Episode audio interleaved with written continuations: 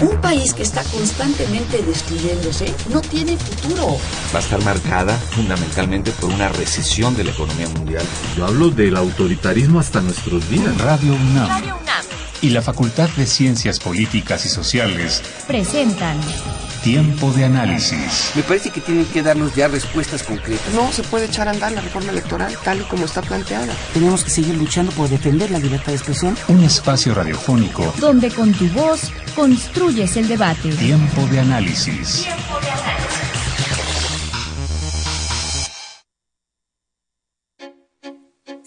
aforismo es una sentencia breve y doctrinal que comparte características con otros dichos y sentencias que también pueden considerarse aforismos y que provienen de distintas épocas y culturas, entonces podemos decir que el adagio es una sentencia breve de origen popular que suele tener un significado moralizante. La apotegma es un dicho breve y sentencioso proferido o escrito por algún personaje ilustre o famoso. La máxima corresponde a una frase que expresa brevemente una regla de enseñanza o principio moral generalmente admitido. El proverbio es una sentencia de origen popular que expresa un consejo, enseñanza o crítica. El refrán es un dicho de tradición popular que contiene una enseñanza moral o consejo. Y la sentencia, la cual se entiende como un dicho o expresión breve que contiene una opinión juicio o parecer sobre una cosa que suele encerrar doctrina o moralidad. Todos ellos sinónimos en una era en donde los medios de comunicación del mensaje se encuentran plagados de escenarios que hacen que los aforismos nazcan, crezcan y se desarrollen de tal manera que la política termine siendo dependiente de ellos. Aforismos en el Twitter, en el Facebook, en la manta de la campaña política. Aforismos en Instagram Pinterest y Google ⁇ Aforismos que obligan a los políticos a cambiar discursos y a enfocarse a la dictadura cultural de las redes sociales. Hoy hablamos de aforismos en la política, de la política en los aforismos, de los políticos y sus aforismos, y por qué no, de los políticos como aforismos. Yo soy Jessica Mejía y te invito a que te quedes con nosotros, pues ya llegó el momento de nuestro Tiempo de análisis.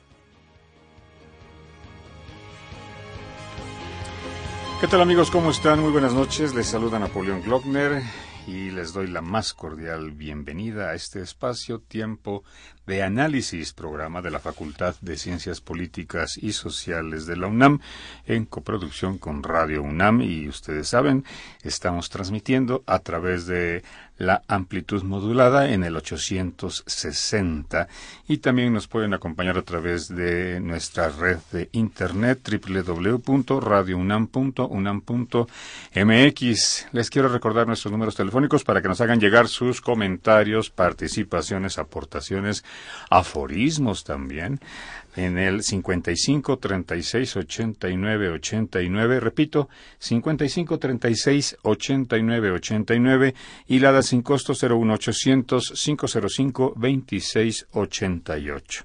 También nos pueden contactar a través de nuestras redes sociales en Twitter, arroba Tiempo Análisis y en Facebook, Facultad de Ciencias Políticas y Sociales, guion UNAM. Si este programa o anteriores emisiones han sido de su agrado, les invitamos a que los reescuchen a través de la página de la facultad que es www.políticas.unam.mx. Y bien, como ustedes ya escucharon en la introducción, esta noche hablaremos sobre aforismos en la política y para ello nos acompañan el doctor Luis Alberto de la Garza. ¿Qué tal? ¿Cómo estás? ¿Qué tal? Muy buenas noches. Él es investigador catedrático de la Facultad de Ciencias Políticas y Sociales en el área de ciencia política y también de la misma área, de la misma facultad, nos acompaña el doctor Fernando Ayala Blanco. ¿Qué tal, Fernando? ¿Qué tal, Napoleón? ¿Cómo están? Buenas noches. Bien, pues a ver, vamos a empezar por el principio, aunque este tema ya se había tocado en alguna emisión anterior de aquí de tiempo de análisis. Eh, ¿Qué es el aforismo? Bueno, eh, en primer lugar, el aforismo es una sentencia, como se decía, breve, corta, que reflexiona sobre algún tópico. Eh, tiene vasos comunicantes pues con el apotegma, con el adagio, con la máxima. Y es importante también este, establecer su diferencia con un axioma, por ejemplo, ¿no? Un axioma pues, es una verdad este, obvia que no necesita demostración. El aforismo, por su parte, pues es, es, es una frase muy corta, pero que introduce una reflexión que se puede convertir en una avalancha. Y hemos tenido pues grandes pensadores que han hecho aforismos, ¿no? Por ejemplo, Nietzsche. Nietzsche en muchos de sus aforismos se ha relacionado lo que es esta reflexión corta, como un relámpago, con la política o, co- o- o con lo que puede ser eh, la reflexión en torno al poder. Al poder en, su, en, su- en todas sus manifestaciones, ¿no? No solamente el político, sino también, por ejemplo, el poder del arte, el poder relacionado con, con lo social, con la historia, etcétera, etcétera, ¿no? Por eso el aforismo, pues es, es finalmente eh, una creación literaria que es muy versátil. De los primeros que comenzaron a hacer aforismos fueron los griegos, ¿no? Por ejemplo, Hipócrates. ¿no? Con sus sentencias. Eh, pero vemos que, que una frase corta realmente puede abrir todo un mundo y puede ser eh, un gran sensor de ciertas acciones, situaciones o reflexionar filosóficamente sobre algún tema y a partir de ahí profundizarlo. Muchas veces fue despreciado, ¿no? Por, por, por eh, ciertas áreas, ¿no? De las, de las ciencias ortodoxas o del conocimiento Sobre todo el científico. sobre todo el científico, pero nos damos cuenta que realmente es una ventana que nos puede sumergir en reflexiones que nos conectan a otras reflexiones y desde mi punto de vista y en mi experiencia vemos que en lo que son las ciencias sociales y la ciencia política faltan este tipo también de, de perspectivas cortas, sentenciosas, que te hacen reflexionar y pensar y te pueden eh, abrir la mentalidad en torno a un tópico.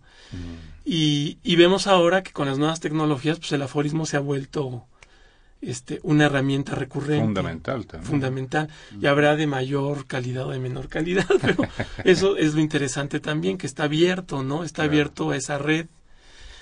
Y, y en ese sentido, pues vemos que también el aforismo, pues conecta, ¿no? Conecta desde un punto de vista social, lingüístico, este, de comunidad a partir de, de esas redes.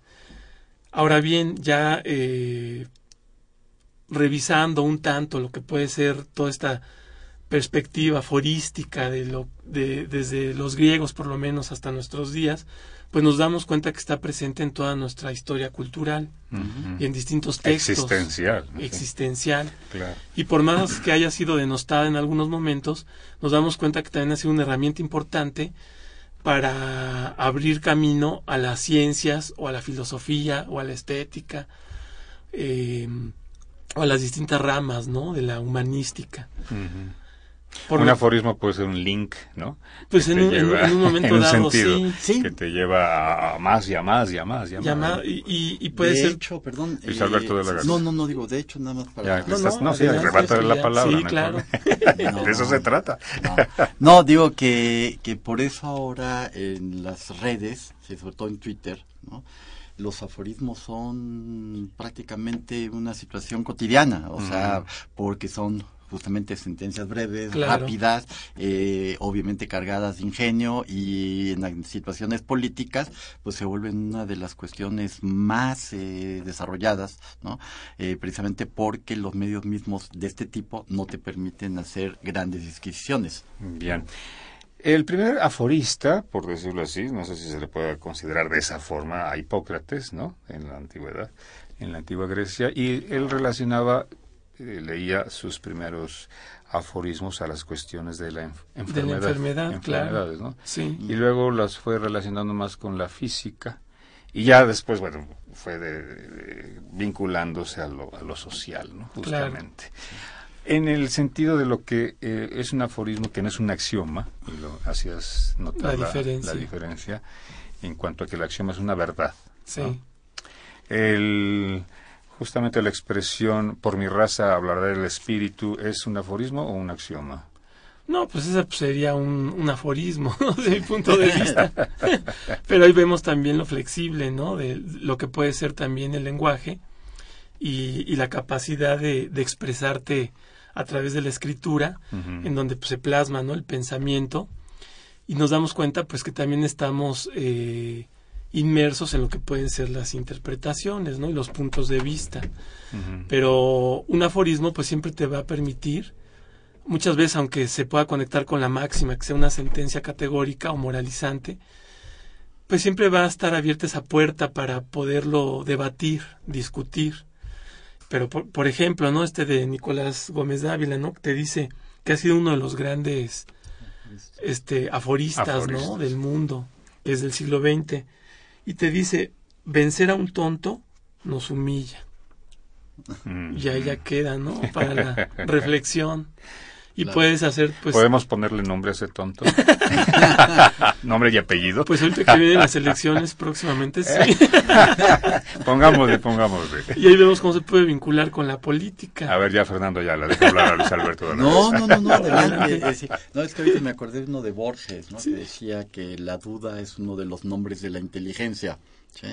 Mm. Y lo que vemos en muchos políticos actualmente es que no dudan para nada, dicen las cosas como van, ¿sí? o sea, ni siquiera dudan si lo que están diciendo es lo correcto, es decir, o sea, hay una acción, lo cual de, demuestra justamente que la inteligencia no va muchas veces de la mano del político. Mm -hmm. eh, ahora, yo quería una cuestión con respecto a lo que tú mismo ya señalabas de Hipócrates. Mm. Eh, de utilizar o por qué se le considera el primer aforista, bueno, pues es un poco el diagnóstico de la enfermedad. ¿no? Uh -huh. eh, ustedes recordarán un chiste de justamente que tiene que ver con la medicina del hombre que llega con el doctor y le dice, oiga, ¿cómo dijo que se llama mi enfermedad? Tauro, Libra, este, Escorpión, dice, no, no, señor, lo que usted tiene es cáncer. Le suena precisamente pues a un signo zodiacal claro. y ahí está la idea de Hipócrates, ¿no? Es decir, eh, un médico tiene que diagnosticar y decirle al paciente Ajá. justamente qué es lo que está padeciendo y de la manera más clara y concisa, claro. porque la idea del aforismo es precisamente o está relacionada con la definición. ¿no? Eh, y lo que vemos muchas veces al revés de Hipócrates con los médicos eh, que uno consulta uh -huh. es que te dicen una cantidad de palabras impresionantes ¿no? en donde uno no sabe si se va a morir, si estás muy sano, o sea, porque utilizan un lenguaje hiperbólico más sí. que una uh -huh. cuestión de diagnóstico. ¿sí? Eh, y bueno, pues esta vieja tradición se perdió, digamos, ya hay que recordar también de otra parte que el lenguaje médico de la medicina pues ha sido muy importante también para las ciencias sociales ¿no? uh -huh. o sea cuando utilizamos por ejemplo aunque no tenga que ver necesariamente ahorita con el aforismo la palabra crisis ¿no? o sea viene de la medicina y no significa otra cosa más que un estado crítico es un estado en el que la persona está a punto de morirse o sea no quiere decir que se muera pero uh -huh. en estado crítico es ya cuando estás en las últimas que decimos también ¿no? y tiene que ver justamente con esta cuestión de la precisión. ¿sí? Uh -huh. En ciencias sociales, el problema de la crisis es que se ha abusado del concepto y entonces estamos en crisis, ¿no? Eh, pero resulta que hace 40 años que estamos en crisis, 50 años, 100 años, entonces es una crisis muy saludable, ¿no? Se ha aplicado también al caso del arte y es igualmente una crisis muy saludable porque después de 200 años de crisis seguimos. En el caso de la medicina, repito, la crisis era ese estado justamente previo a la, a la muerte. Y no es casual entonces, a mi modo de ver, que esta idea del primer aforista pues sea de un médico ¿sí? que justamente tiene la necesidad de decirle a sus pacientes. Estás en crisis Estás, o estás en crisis, o te estás muriendo, o no tienes nada, pero digamos de una manera eh, directa, o sea, en una cuestión de definición y no de especulación.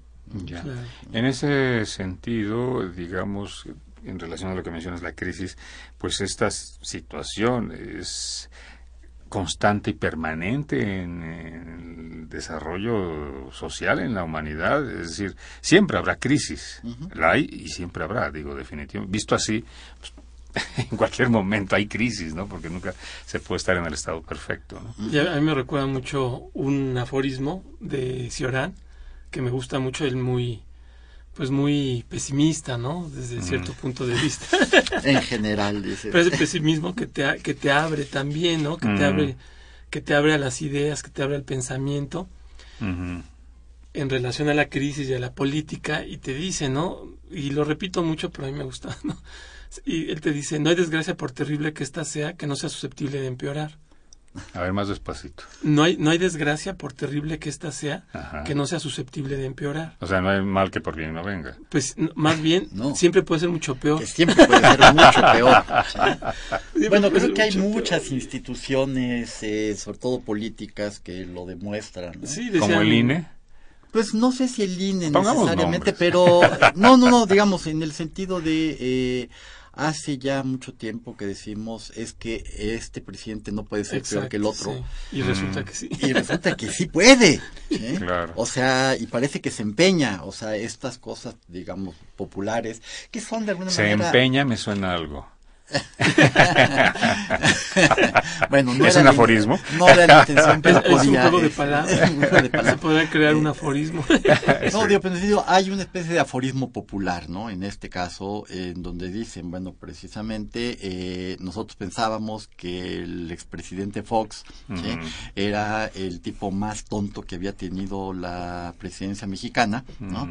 Y entonces los que siguen dicen, no me voy a quedar atrás. O sea, Yo tengo que ser más tonto. Tengo que ser más tonto que el, que el anterior y se puede. Entonces eso popularmente se expresa mucho y, justamente en estas sentencias breves, o sea que pueden ser, o sea, digamos, llevado al extremo, la política misma es un aforismo. Claro. Puesto así, gracias Luis Alberto, los pueblos tienen los gobiernos que se merecen, ¿qué es? Pues también. Una amenaza. no, pues esa, es una sentencia, ¿no? Que también se podrá considerar aforística. Y hay Sufragio efectivo, no reelección. Ese, pues esa es una frase corta que quizá le faltaría, ¿no? pero es que hay aforismos muy cortos. Hay aforismos muy cortos. Dios es el primer ateo. Sí, claro. Hecho, dicho por, Luis, Alberto, Ayala. sí. es una... Pero vemos ahí, por, eso la conexión, perdón, de lo, de lo aforístico, que muchas veces se desprende de, de digamos, de esta reflexión filosófica para llevarlo a la arena de la política y ahí es, digamos que es, puede ser un eslogan, una idea que le da identidad a un partido, a un proceso histórico, a un, a un individuo, ¿no?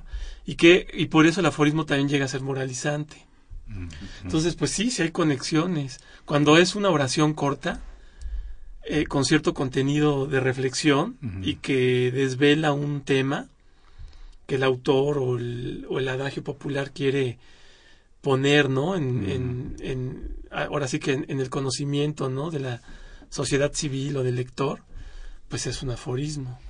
Hay aforismos en todas las áreas. hoy día, pues, es que todo, en todo, en todo, en la vida diaria hay aforismos, ¿no? Amados los unos a los otros, que pues sí, también. Por ejemplo, la Biblia. las otras. O, los unos sobre las otras. Y ahí em, empieza el ingenio también a jugar, ¿no? Que eso también es lo que ha potenciado el Twitter. Mm. ¿No? El Twitter, que también son cortos. sí. sí, ahí está. Porque, bueno, tenemos, eh, ya considerando obviamente el vínculo entre el aforismo y la política, uno que dijo Abraham Lincoln la democracia es el gobierno del pueblo, por el pueblo y para el pueblo. Claro. ¿No? Otro también de Lincoln, los principios importantes pueden y deben ser flexibles. Otro también de Lincoln, ningún hombre es lo bastante bueno como para gobernar a otros sin su consentimiento. Y ahí ya hay una vinculación también con un sentido, ¿no? Político totalmente. Sí. Eh, uno que me llamó la atención de Albert Camus, Camus dice, amo demasiado mi país para ser nacionalista.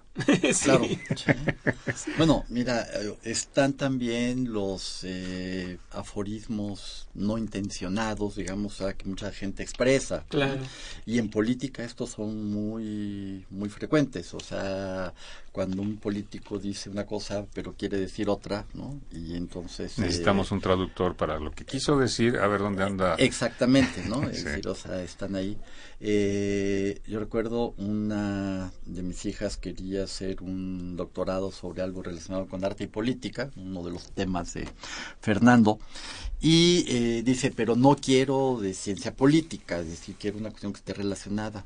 Y entonces, pues un día en la facultad eh, veo en el puesto de los libros una cosa de Bobbio sobre historia de la de la política, ¿no? de la ciencia política, y se lo compro para decirle, mira, pues aquí tienes algo para que empieces. Y después de un par de semanas me dice, oye, según este señor Bobbio, eh, todos los políticos, o todos los que han hecho teoría política, dicen que lo más importante que tiene que hacer un político es dejar de pensar en sí mismo para pensar en la comunidad.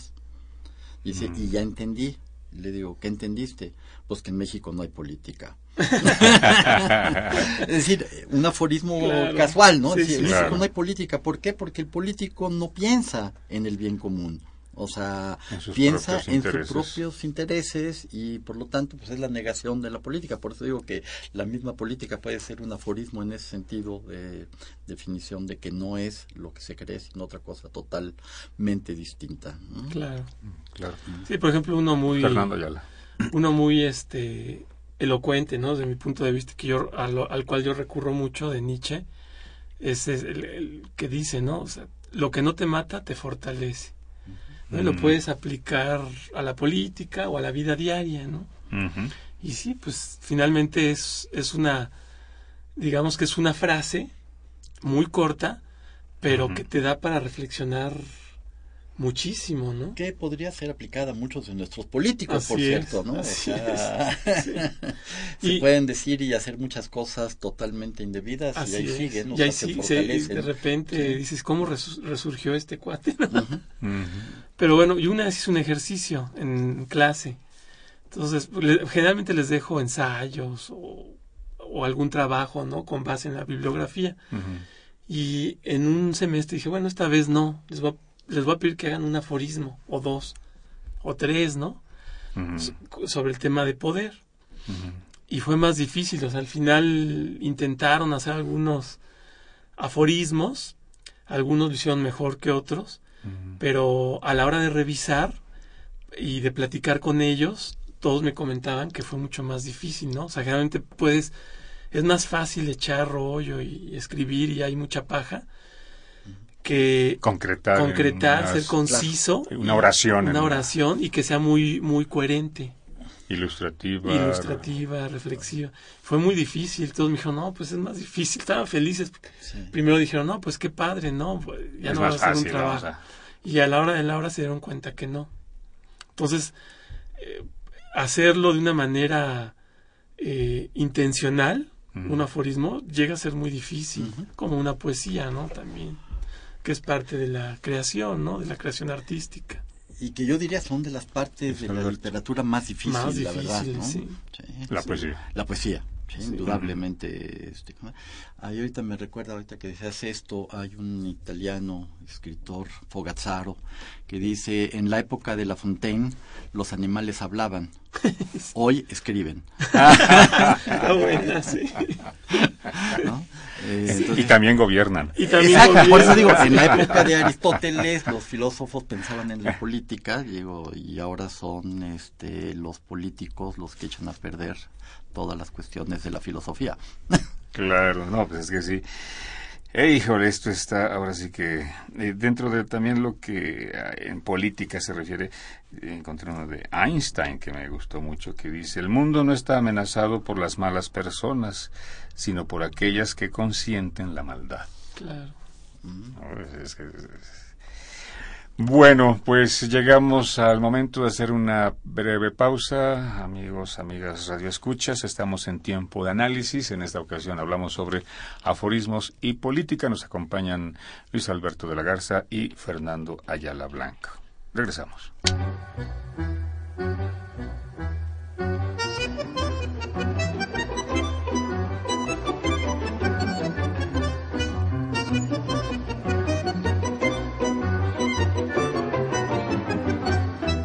En el librero. Hola, Te saluda Jimena Lezama y esta semana la Facultad de Ciencias Políticas y Sociales y en el librero te recomiendan que conozcas y compres el libro Migración, Organizaciones Civiles y Transmigración, Redes e Interdependencia esta obra, coordinada por Alejandro Méndez Rodríguez y Silvia Molini Bedia, aborda las redes e interdependencias que hay entre las migraciones, las organizaciones de la sociedad civil y los procesos de transmigración. Este libro invita a los lectores a conocer una amplia variedad de formas y expresiones de participación de los migrantes, así como las principales aportaciones del fenómeno de la migración y de las comunidades que hoy adquieren visibilidad y vínculos comunicativos y los recursos que ellas mismas van produciendo ejemplificando a través de casos como la Asamblea Popular de Familias Migrantes en el Distrito Federal, los migrantes latinos en YouTube, la transmigración gastronómica entre México y Colombia, así como los efectos de la migración entre México y Estados Unidos. Esta fue la recomendación en el librero de esta semana. Recuerda que puedes adquirir este y otros títulos en la librería de la Facultad de Ciencias Políticas y Sociales de la UNAM, ubicada en el edificio C de nuestras instalaciones. Quédate con nosotros, que estamos en un tiempo de análisis.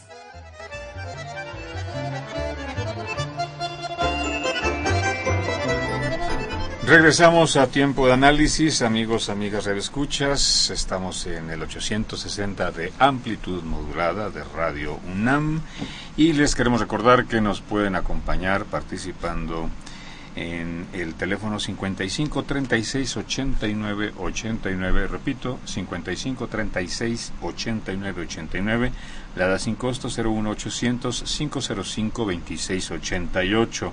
Nos pueden seguir también a través de la página web de la facultad www.políticas.unam.mx y participar en las redes sociales Twitter, arroba Tiempo Análisis Facebook, Facultad de Ciencias Políticas y Sociales-UNAM.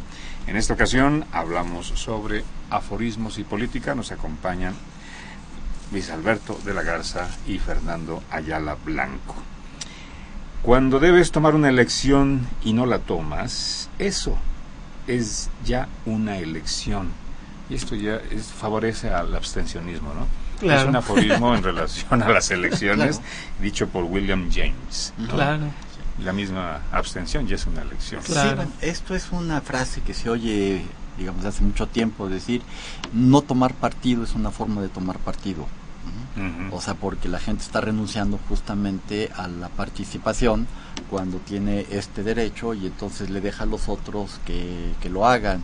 Hace unos años, eh, partidos jóvenes ingleses, digamos, relacionados más bien con eh, los laboristas, ¿no?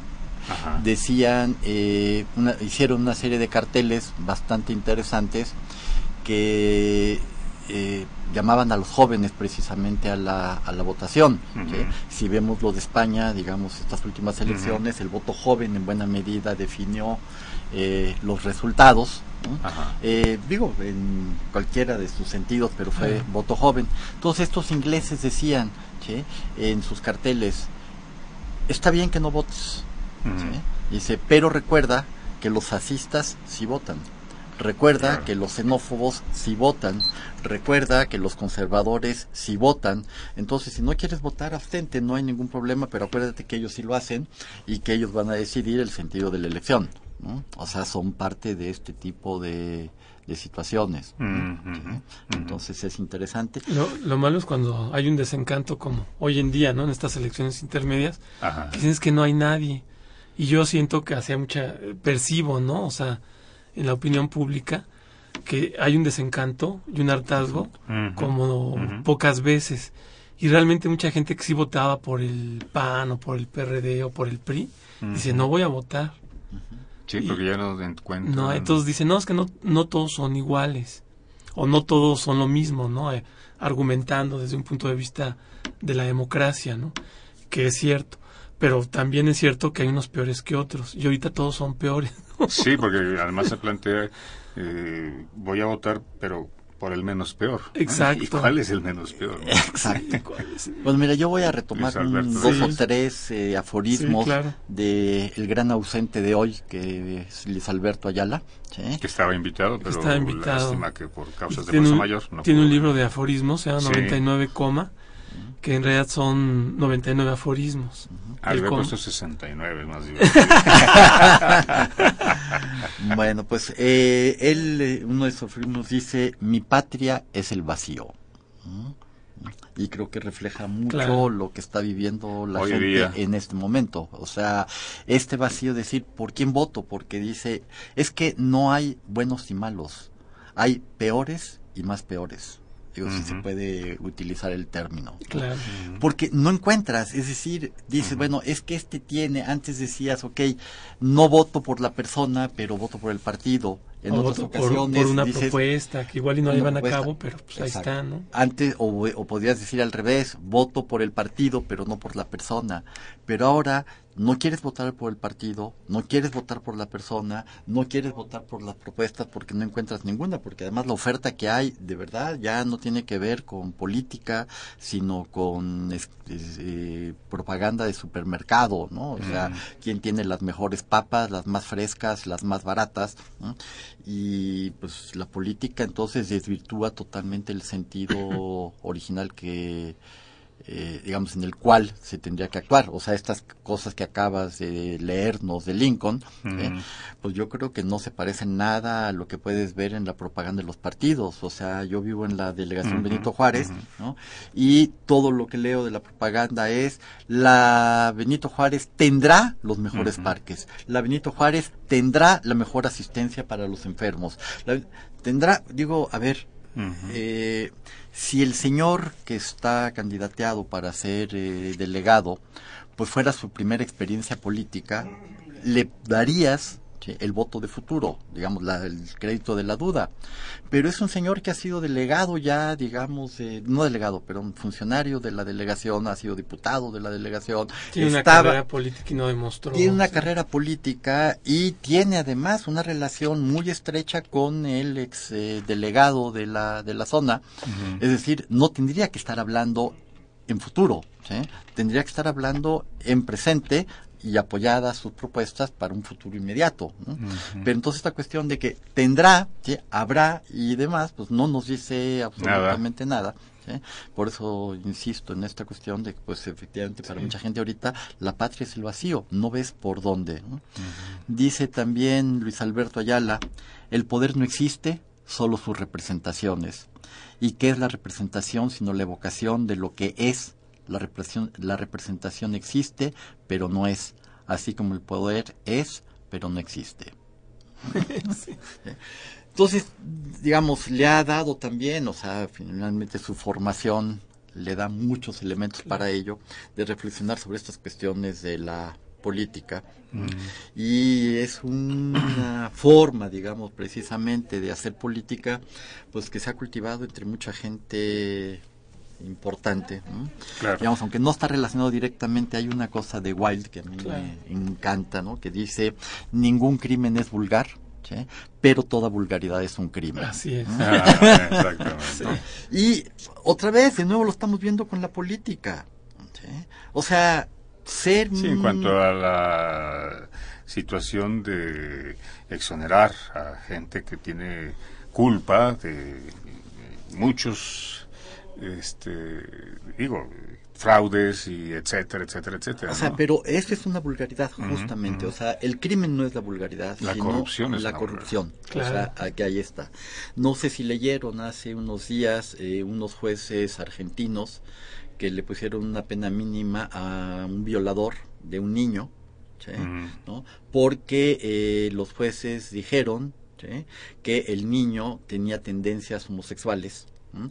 y que ya lo habían violado en otras ocasiones, entonces era atenuante la situación del violador, sí que era su entrenador además, ¿sí? o sea, violando a un niño de seis años y le dieron una pena mínima porque los jueces consideraron, perdón, esa es una vulgaridad criminal, Claro. o sea, porque está quitándole el sentido totalmente a la cuestión de la ley. Sobre el tema, elecciones, que justamente estamos en proceso de vísperas de, mejor dicho, hay un aforismo que dice, a los oprimidos se les permite elegir una vez cada tantos años qué miembros de la clase opresora han de representarlos para aplastarlos en el Parlamento. no les eh, no he dicho el autor. No. Carlos Marx. Ah, de Marx. Ah, Muy bueno. Por ejemplo, este, ¿no? De Nietzsche, que a mí me, me gusta mucho es el riguroso concepto de patria de los griegos es necesario para un gran mundo cultural. Maldito sea el Estado absoluto. Mm. O este, ¿no? Que es padre también de Nietzsche, te dice, continuación del nacimiento.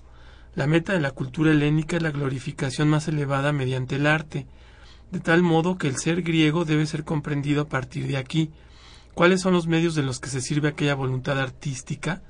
Trabajo y esclavitud, la mujer, el impulso político, la naturaleza, los, la indigencia de los eruditos. Gore Vidal, justamente, que es escritor, ensayista, dice, se supone que la democracia te da la sensación de elegir como analgésico X o analgésico Y. Sin embargo, ambos solo son aspirina. Está muy, Está muy bueno, ¿no? Sí. Bueno, mira, contra aquellos que van por la permanencia, eh, ahorita no recuerdo, eh, no tengo una memoria buena, pero hay uno de estos eh, ilustres eh, pensadores que dicen que la política es como los pañales. ¿no? Hay que cambiarle frecuentemente de políticos. ¿No? por las mismas razones que por las cuales se cambian los pañales. Pues sí, está bueno. Muy bueno. Es muy un buen bueno. aforismo, ¿no? Decir, Claro. o sea, por las mismas razones hay que cambiarlos. Y, y vemos también cómo el aforismo se puede conectar con el arte y con la política. Claro. Por ejemplo, ahorita ya hay artistas, está Holzer, por ejemplo, una inglesa, que hace eh, como performance, pero Mm. con aforismos y siempre con sentencias que son críticas pues a las instituciones, al poder, o desde un punto de vista este ciudadano, ¿no? Entonces tiene tiene performance en donde utiliza eh, videoproyecciones y en, en edificios públicos pues proyecta sentencias críticas, ¿no? Al poder. O por ejemplo, en los parquímetros en Londres también ponía papelitos y los pegaba cuando se quería también este manifestar en contra, ¿no? De algunas políticas públicas. Entonces vemos que también hay conexión con el arte. O a mí me gusta mucho también este texto de Foucault, que finalmente es eh, una invitación también al, a lo aforístico y que hace referencia a Magritte, que se llama Esto no es una pipa. Y a partir de esto no es una pipa, que es el cuadro de Magritte, que esto no es una pipa porque, pues bueno, es un cuadro de, de una pipa que representa la pipa, bueno, en francés es, mm, no sé cómo se pronuncia, es no pipe o no sé qué, algo así, no sé francés, pero este traducido al español es, pues esto no es una pipa y en francés también tiene un juego de palabras, un juego de palabras, este, chusco. Eh, eh, perdón, ¿nos quieres decir que una obra de arte puede ser aforística? Sí, claro. Obviamente. Es, es una obra de arte puede ser aforística y así también lo reflexiona Foucault. En esto no es una pipa, ¿no? Entonces él, te dice de, te habla de los malentendidos, ¿no? Con, entre texto e imagen. Pero vemos que a partir de, de una interpretación texto-imagen tú puedes también generar un aforismo Claro. o interpretar un aforismo como esto no es una pipa del cuadro de Magritte.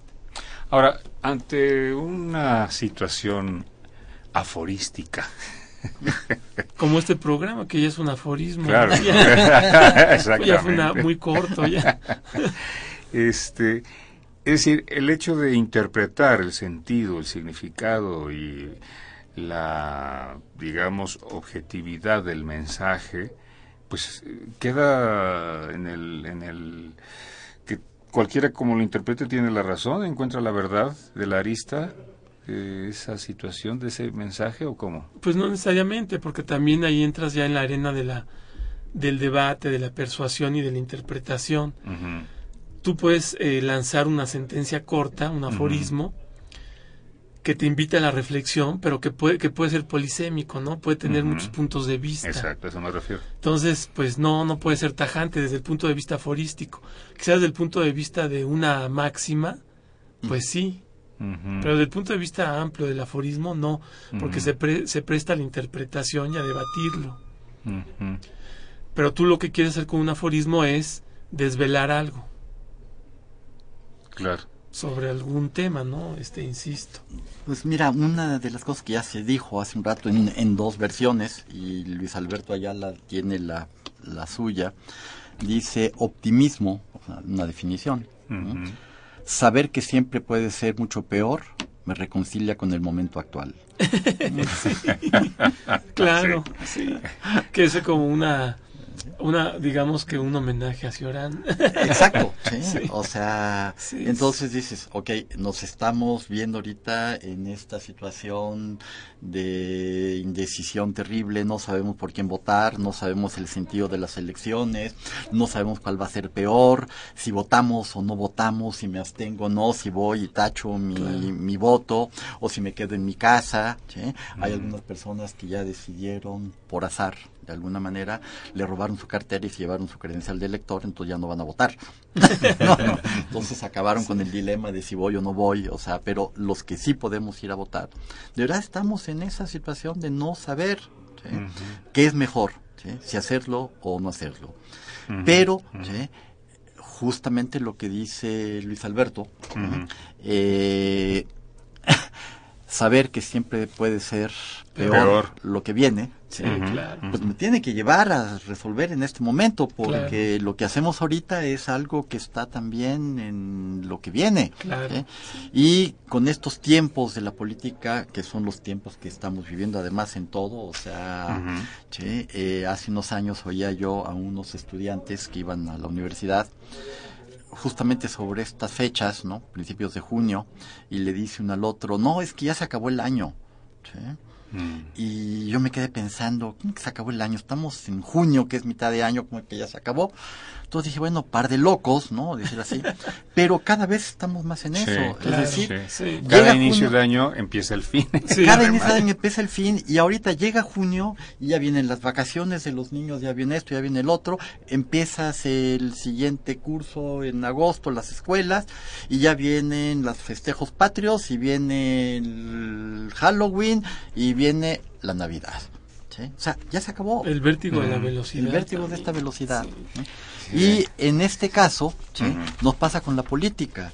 O sea, ya tenemos encima las elecciones, no de pasado, digo, de la próxima eh, fecha. No, no ya tenemos encima las elecciones del 2018. Claro. Es decir, no vamos ni a mitad del periodo presidencial y ya toda la gente está pensando en quién va a ser el relevo, ¿no? Y todos los partidos están actuando en función de ese relevo. Es decir, entonces, ¿a qué horas hacemos política. ¿Y a qué horas gobierna? ¿Y a qué hora trabajamos? ¿A qué están trabajando los políticos? exactamente, digo, entonces, mira, independientemente de lo que uno quiera pensar, lo que se ha hecho con Ebrard en estos momentos es quitarle las posibilidades de que sea candidato en el 18. Sí, totalmente. De todas las maneras y por todos los partidos. O sea, tú no vas a participar. Tendría o no oportunidades, no sabemos, pero el sistema se las está quitando todas. Sí, Entonces te digo, ya estamos pensando en la política de 2018 en lugar de estar pensando en resolver los, problemas, de hoy día. Y que faltan dos años todavía. No, tres. Tres años todavía. Tenemos la llamada de Cristina Augier del Estado de México y comenta, en el Estado de México hay un candidato que promueve en sus propagandas poner un escuadrón policial por colonia. Mejor debería invertir ese dinero en crear espacios culturales, promover el deporte, la música y el teatro. La universidad debería orientar a estos políticos para que tengan mejores propuestas. Felicidades por el programa. Muchas gracias. Gracias. Gracias. Y pues sí, tiene toda la razón, pues definitivamente, ¿no? Pero luego no se dejan asesorar también. por más que la universidad, la máxima casa de estudios.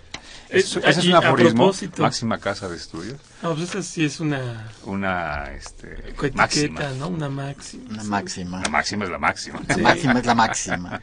Este, este, este está bueno a propósito de eso, ¿no? Asumir la propia estupidez tal vez sea una pose, pero no hay otra manera de amortiguar los golpes imbatibles que asesta la realidad. sí. Que es de Luis Alberto también. Luis Alberto Ayala Blanco, ah, aclaramos, ¿no? De la No, no, no, no, no, yo no hago aforismos, o sea. Aquí dice Anatole France, toda la justicia social descansa en estos dos axiomas. El robo es punible y el producto del robo es sagrado.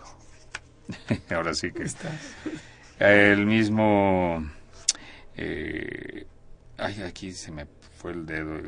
Concepción Arenal dice, odia el delito y compadece al delincuente.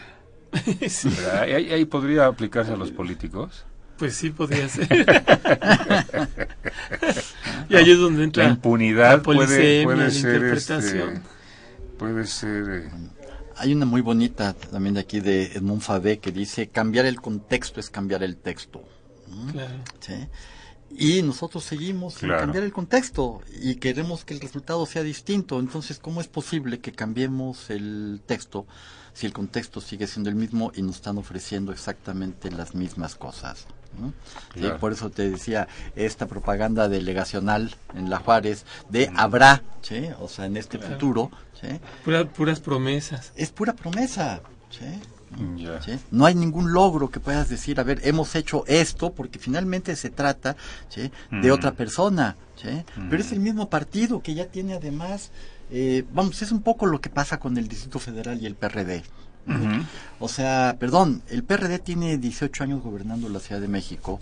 Si 18 años no son suficientes para dar una imagen distinta de cómo hacer política, entonces pues tendremos que esperar 70 años de PRD en el Distrito Federal para que después de 70 años la gente se arte de ellos y como se hartó con el PRI y vote por otro partido. Es decir, 18 años es mucho tiempo políticamente para poder mejorar. Según las críticas de la represión de las marchas de ayer, pues el gobierno, digamos, del cambio, mm. está actuando igualito que el gobierno del no cambio. O sea, entonces y por eso me gusta esta de cambiar el contexto es cambiar el texto y si no lo cambiamos seguimos exactamente lo mismo. Y la oferta de los partidos se parece nada más que con distintas eh, colores. colores. Exacto.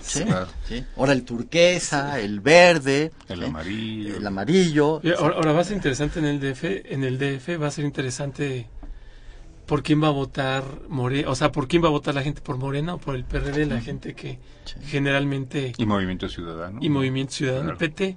Pero entonces vemos una izquierda fragmentada que anteriormente cerraba filas en el Distrito Federal, bueno, en la Ciudad de México. Y eh, hoy vemos, nos, vemos que es otro panorama de división, de fragmentación. Eso es interesante porque quién Pero ahí aplica justamente el divide y vencerás. Sí, claro. Definitivamente. puede perder ahí, en ese, en ese sentido, pues podría perder el PRD. Toda la izquierda. Toda la izquierda. O, la, supuesta izquierda, mejor dicho. Pues, bueno, cualquier cosa que se entienda por ello. Aquí hay, a propósito también de la política y los aforismos, este es muy bueno, ¿no? También de Luis Alberto Ayala dice, se esconde una gran sabiduría en el hecho de que los políticos sean estúpidos, ya que de no ser así, ¿quién sería tan tonto como para querer gobernarnos? Eh, antes de continuar eh, leyendo algunos aforismos, y ya se fue el tiempo, el tiempo es un aforismo también. Los tuiteros felicitan a este programa Shuhuk, Giovanni Igullina, no, Iñigi, Hugo García Marín, Ian y nada más. Muchas gracias por haberse puesto en contacto con nosotros a través de Twitter. Luis Alberto de la Garza. Sí, bueno, pues mira, aquí hay otro de Nicolás Gómez Dávila. el prejuicio de no tener prejuicios es el más común de todos. Eh, lo más execrable, la más execrable tiranía es la que alegue principios que respetemos. Anda. O esta, El hombre es un animal que imagina ser hombre. ese, está, ese de quién es también de, también Nicolás, Gómez. Que también fue muy polémico él porque se le tachaba de ser este muy reaccionario, de derecha. Pero luego también los de derecha lo criticaban, ¿no? Por, por mm. tener una, una crítica hacia también hacia la derecha, rescatado por algunos este intelectuales, ¿no? De izquierda. Entonces, fue una figura muy polémica que también decía, pues no, o sea, no soy ni de izquierda ni de derecha. a veces sí tomó ciertas posturas, ¿no? Mm, mm. Aquí hay uno excelente para este momento. El amor al pueblo es vocación de aristócrata el demócrata no los ama sino en el periodo electoral. Sí, es, es Ah, muy bueno. ah, sí. Está bueno. ¿Ese de quién? También de, También, de- de Gómez Gómez Dávila, Dávila. o sea, No, pues este no, está- es un buenazo este señor, Sí. o sea, de, che, ¿no? Y, y entonces, bueno, lo hemos visto en estos últimos días, o sea, las rasgaduras de vestidura de la gente progresista, del amor al pueblo, ¿sí? Eh, que nunca, sin embargo, han estado este, en caleta, ¿sí? porque ese es del populacho, que nunca van a comer a ciertos sitios porque es para el populacho que ellos están defendiendo en su raza histórica y en su dices ahí, está o sea el amor el amor al pueblo es vocación de aristócrata Claro. ¿sí? Sí, sí, sí, sí, sí, sí, sí. no es una cuestión de la democracia efectivamente ¿no? Hijo, pues ya tenemos el, el tiempo encima. Si vamos a. A ver, aquí tengo uno interesante de Antoine de Saint-Exupéry. Dice: Si queremos un mundo de paz y de justicia, hay que poner decididamente la inteligencia al servicio del amor. Y también, por ejemplo, una reflexión eh, desde el punto de vista espiritual, ¿no? Ciorán tiene una muy buena. Te dice, en el plano espiritual, todo dolor es una suerte, pero solo en el plano espiritual. Exactamente. Entonces, pues sí, finalmente toda esta perspectiva de la de interiorizarte, ¿no? Y de buscar una vida, ¿no? Que va más allá de, de un plano físico. Claro. Pues tenemos ya el, el tiempo encima. Les voy a dar a cada uno un minuto para cerrar, concluir este programa, tiempo de análisis, aforismos y política. Empezamos Pues- con Luis Alberto de la Garza. Pues mira, siempre me lamento, la verdad, de que tengamos tan poquito tiempo, ¿sí? Mm. Digamos, cuando empezamos a calentar los motores ya nos dicen siempre que se, Que se acabó, acabó. ¿sí? Eh, pero bueno, ¿sí? Hay ineptos entusiastas, gente muy peligrosa. Muchas gracias, Luis Alberto de la Garza. No, Fernando. Ayala Gracias. Blanco. Pues bueno, pues gracias ah, de antemano. Fue muy divertido este programa y además muy, muy elocuente y esclarecedor. Exactamente. Y para finalizar diré eh, un proverbio árabe, Chino. ¿no? No árabe, que pues, se puede considerar un aforismo que dice, si lo que vas a decir no es más hermoso que el silencio, calla. Y a propósito, y retomando el de León Felipe, justamente aquí, en, estas instalaciones. Radio UNAM dijo, nuestra es la voz, de todos la palabra. Ah, qué padre. Eso es Sí, buenísimo. bueno. Amigos Radio Escuchas, pues muchas gracias por sintonizarnos. Les recordamos que tenemos una cita el próximo miércoles en punto de las 8 de la noche en esta frecuencia de amplitud modulada 860 o también por internet www.radiounam.unam.mx. También pueden seguirnos, lo saben, por nuestras redes sociales, Twitter, Tiempo Análisis y eh, Facebook, Facultad de Ciencias Políticas y Sociales, guion UNAM. Agradecemos mucho que en la Coordinación de Extensión Universitaria de la Facultad de Ciencias Políticas y Sociales hayamos tenido el apoyo de Roberto Ceguera, la coordinación de producción a cargo de Claudia Loredo, en la producción Guillermo Pineda, en las redes sociales Jimena Lezama, Carlos Correa y Elías Lozada. En la cabina, aquí nuestro compañero amigo de toda la vida, Humberto Sánchez Castrejón. En la continuidad, Gustavo López. Se despide de ustedes, Napoleón Glockner. Que tengan muy buena noche. Esto fue Tiempo de Análisis. Una coproducción de Radio UNAM y la Coordinación de Extensión Universitaria de la Facultad de Ciencias Políticas y Sociales.